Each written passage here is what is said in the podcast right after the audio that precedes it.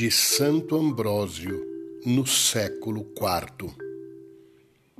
Eu e o Pai viremos e faremos nele nossa morada.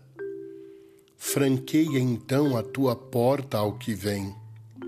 Abre tua alma, alarga o íntimo de tua mente, para veres as riquezas da simplicidade, os tesouros da paz, a doçura da graça dilata o coração e corre ao encontro do sol, da eterna luz. Esta luz verdadeira brilha para todos. Embora possa entrar, não quer ser importuno, não quer entrar à força, recusa-se a usar de coação.